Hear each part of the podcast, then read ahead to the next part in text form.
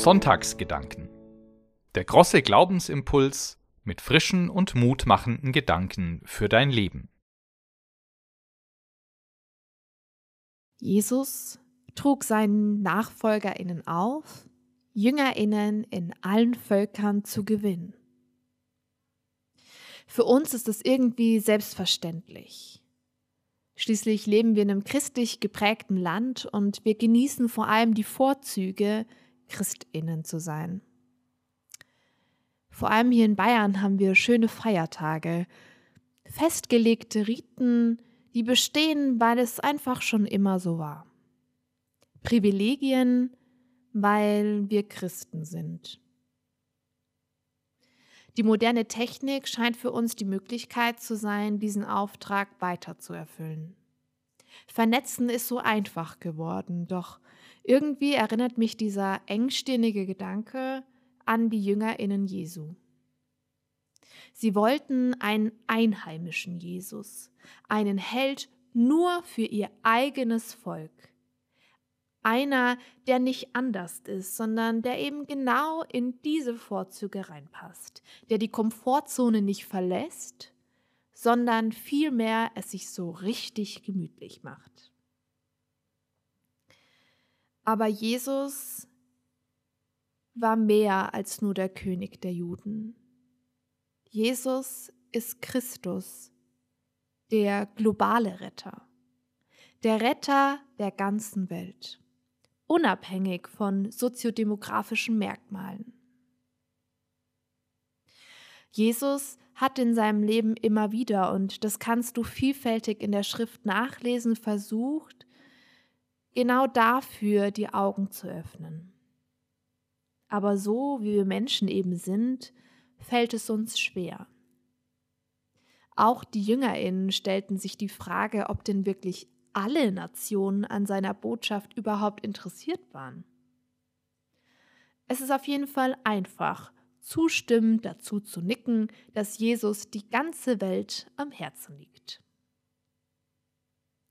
Doch noch leichter ist es, einem Christus zu folgen, den man einfach in seine eigene Kultur presst und vielleicht auch in sein Weltbild. Doch Kultur ist eben der Schlüssel. Und Jesus trug seinen galiläischen NachfolgerInnen auf, JüngerInnen zu gewinnen. Und das haben sie auch gemacht. Jüdische JüngerInnen. Aus einer einheitlichen, ja schon fast stereotypischen Gruppe wurde eine diverse Gemeinde. Aus hellenistischen JüngerInnen, SamaritanerInnen und auch heidnische JüngerInnen, die aus verschiedenster Herkunft kamen. In einer diversen Gruppe sind Kulturen und Prägungen nie gleich. Sie sind wunderbar verschieden und besonders auf ihre eigene Art. Doch gemeinsam haben sie eben diesen einen Grundwert, den Grundwert Leben nach dem einen Evangelium.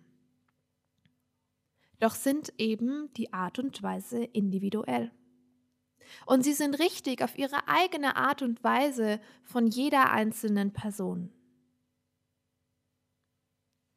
Der Großteil der gegenwärtigen Christinnen sind auch nicht hellhäutig, sie sind eben keine Europäerinnen, nicht wesentlich geprägt. Unterschiedliche kulturelle Aspekte werden damit reingebracht und finden ihren eigenen persönlichen Platz.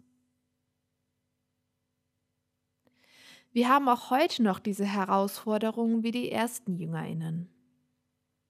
Nicht nur anerkennen, dass Jesus wirklich unser Herr der Nation ist, sondern eben auch bewusst danach zu handeln.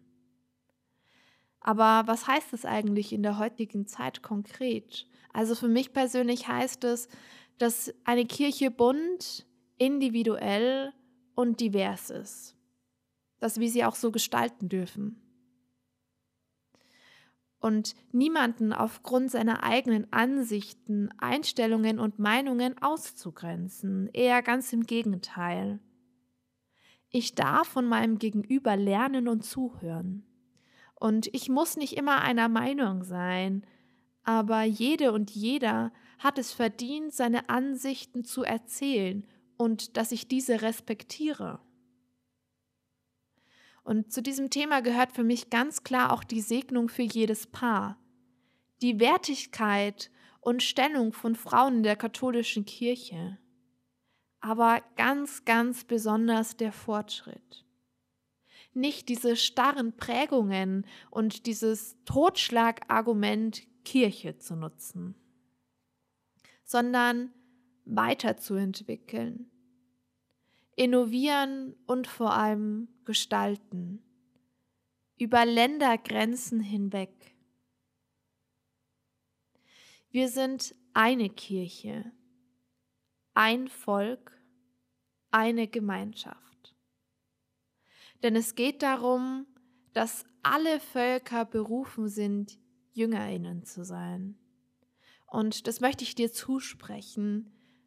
Du bist mit deiner Art, mit deinem Charakter, mit deiner Berufung berufen, Jüngerin zu sein.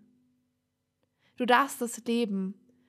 Du darfst dich einbringen und du bist es wert. Denn du bist berufen, Jüngerin zu sein.